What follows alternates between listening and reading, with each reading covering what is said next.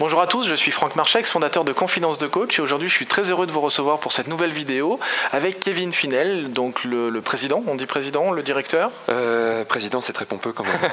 Alors c'est quoi exactement? Formateur, directeur. Formateur, directeur Même directeur, je trouve ça un petit peu... Euh, en tout cas c'est une réalité. Oui, on va dire que je dirige l'organisme de formation. Voilà, donc tu diriges l'Arche, hein, qui est un organisme de formation euh, en hypnose. En hypnose principalement. en principalement, mais aussi sur d'autres techniques qui, tournent autour de la communication. Voilà, tout ce qui est communication hypnotique au, sens large, mais aussi de la PNL, mais aussi d'autres outils qui sont complémentaires pour euh, gérer tout ce qui va permettre à une personne de changer finalement. Super. J'avais envie de te poser une question euh, plus personnelle, peut-être plus intime. Comment tu fais toi dans ton quotidien pour enchanter ta vie, pour mettre de l'enchantement dans ta vie? C'est une belle question. Euh, je ne sais pas après comment chacun peut définir l'idée d'enchantement. Pour moi, ce qui me semble intéressant, c'est de renouveler le regard qu'on peut avoir sur le monde en permanence. Mhm. J'ai tendance à penser que quand on est euh, thérapeute, tu sais, il y a un dicton qu'on dit quelquefois les, les, euh, les, cordonniers sont les plus mal chaussés. Mhm. je t'avoue que si mon cordonnier a des vieilles semelles, je m'en fiche un peu, mais je pense que si je vais voir un coach, si je vais voir un thérapeute, si je vais voir quelqu'un pour m'accompagner, j'ai pas envie qu'il ne s'applique pas ses propres techniques. Donc j'ai tendance à penser qu'il y a une rigueur doit, à laquelle on doit s'astreindre, qui est de, de, vivre ça, puis en plus c'est plutôt agréable. Euh, et je crois que la, principale chose, c'est l'idée de la liberté. Euh, j'ai un ami qui avait employé une métaphore il n'y a pas longtemps qui m'avait beaucoup plu. Il m'a dit euh, ça pourrait être intéressant quand on se réveille qu'on ait une sorte de penderie mentale. On a une penderie pour se vêtir. On se dit tiens, je vais mettre ça, ça, ça, telle couleur, telle forme, etc. Pour dire si j'avais une penderie mentale en fait, si je me disais aujourd'hui quel, vêtement mental j'ai envie de mettre. À, une époque, on disait un masque. dans le théâtre, en tout cas, il y a cette tradition du masque. Et je la trouve assez intéressante parce qu'elle permet de se dire, mais en fait, c'est pas moi, j'ai pas besoin de m'identifier à ça, mais je peux être ça aujourd'hui. Aujourd'hui, j'ai peut-être envie d'être colérique, aujourd'hui, j'ai peut-être envie d'être triste, aujourd'hui, j'ai peut-être envie d'être joyeux. Et on pourrait, à partir de là, vu qu'on ne les subit pas mais qu'on les choisit, s'amuser à vivre n'importe quelle émotion. Il y a toujours un truc qui m'a déplu, c'est de penser qu'il y a des émotions positives et négatives. Moi, quand je vais, au cinéma, j'ai envie de vivre toutes les émotions. J'ai envie d'être triste, heureux, de pleurer, d'être joyeux, d'être. Euh, ben, je pense que dans la vie, c'est pareil. Toutes les émotions sont belles, elles sont intenses. On a envie de les manger, de les, vivre. Ben, je pense que dès lors qu'on les choisit, on a cette liberté d'aller encore plus loin dans le spectre des émotions. Et donc s'obliger à, ne jamais faire deux fois le même geste, à, regarder toujours les gens différemment, à ne jamais être dans la routine. Je crois que c'est ce qui permet de rester dans, une vie qui est enchantée, euh, dans le sens où elle est euh, en perpétuel renouvellement, en perpétuelle évolution, elle est dans, le mouvement. Mhm. En tout cas, c'est euh, une jolie façon de voir sa vie, hein, de, de fonctionner de cette manière-là. Tu y arrives toi au quotidien?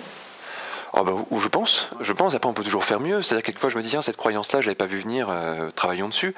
Il y, a, le principe des croyances aussi qui me semble intéressant. Mais en tout cas, oui, tous les matins, je me dis voilà, de quoi j'ai besoin aujourd'hui? Qu'est-ce qui peut être, qu'est-ce qui peut être sympa? Qu'est-ce qui peut être amusant? Mhm. Et quoi j'ai envie de me diriger, quoi, un petit peu. C'est un peu ça. Voilà. Puis je crois que c'est ce qui est amusant aussi dans le fait de travailler avec beaucoup d'hypnotiseurs, c'est qu'il y a un challenge permanent sur euh, sur ce genre de choses. On s'amuse beaucoup et euh, parce qu'on a vraiment cette vision-là, on la partage en équipe, de se dire, euh, voilà, jouons avec ça. Euh, c'est un jeu. Et je crois que l'idée de jeu, elle est, elle est assez importante. Alors, il y a une question qui euh, glisse un petit peu souvent, que j'aime bien poser aux, coachs ou aux thérapeutes. Euh, souvent, on a une sorte d'impression quand on mm. discute euh, entre nous, etc. Le, alors, je ne sais pas si ça t'arrive de temps en temps ou pas, mais dans, dans, le quotidien, avec des gens qui ne sont pas forcément dans ce milieu-là spécifique, il y a une sorte de croyance qu'un coach ou un thérapeute, puisqu'il a les outils, il n'a pas le droit d'être malheureux. Il n'a pas le droit d'échouer, il n'a pas le droit de se tromper, il n'a pas le droit de...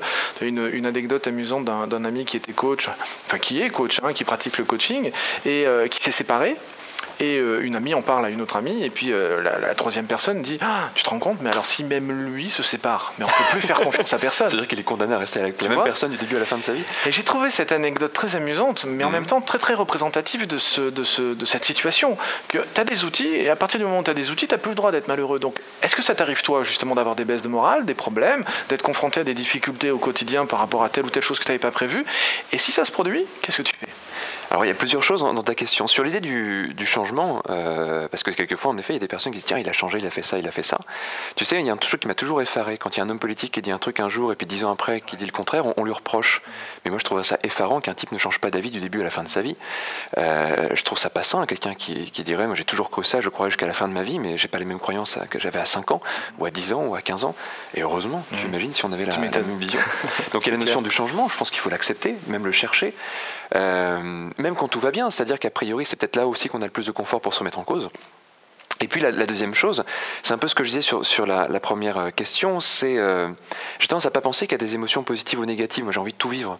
Euh, je trouve ça triste d'être toujours heureux par exemple. C'est déprimant. C'est ce qui m'intéresse, c'est la, la, variété, la variété des émotions.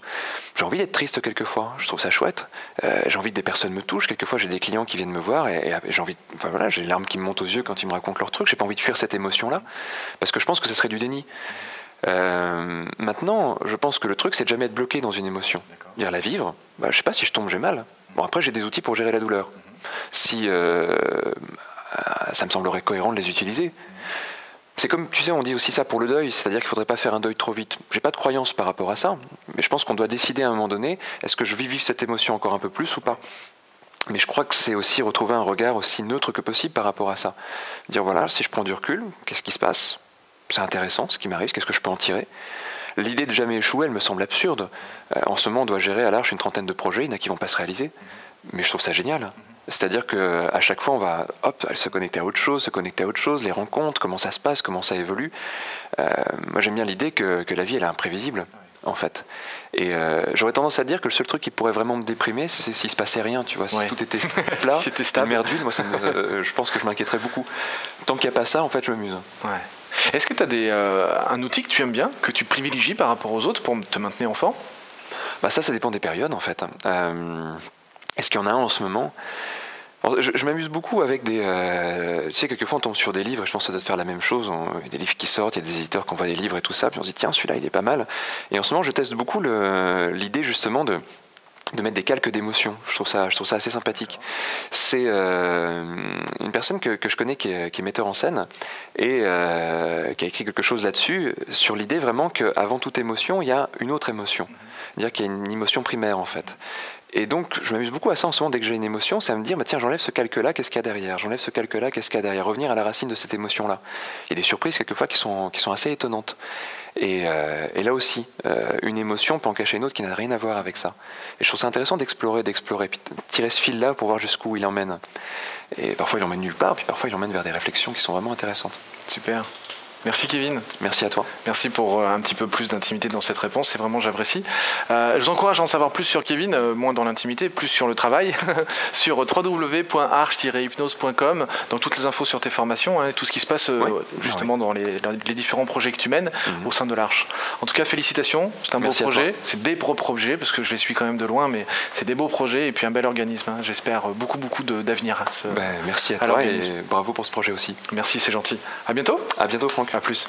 Et si cette vidéo vous a plu, vous pouvez simplement vous inscrire sur la chaîne Confidence de Coach et la partager avec tous vos amis. Bien évidemment, pensez à nous laisser un commentaire juste au-dessous de cette vidéo afin que je puisse répondre à chacune de vos questions.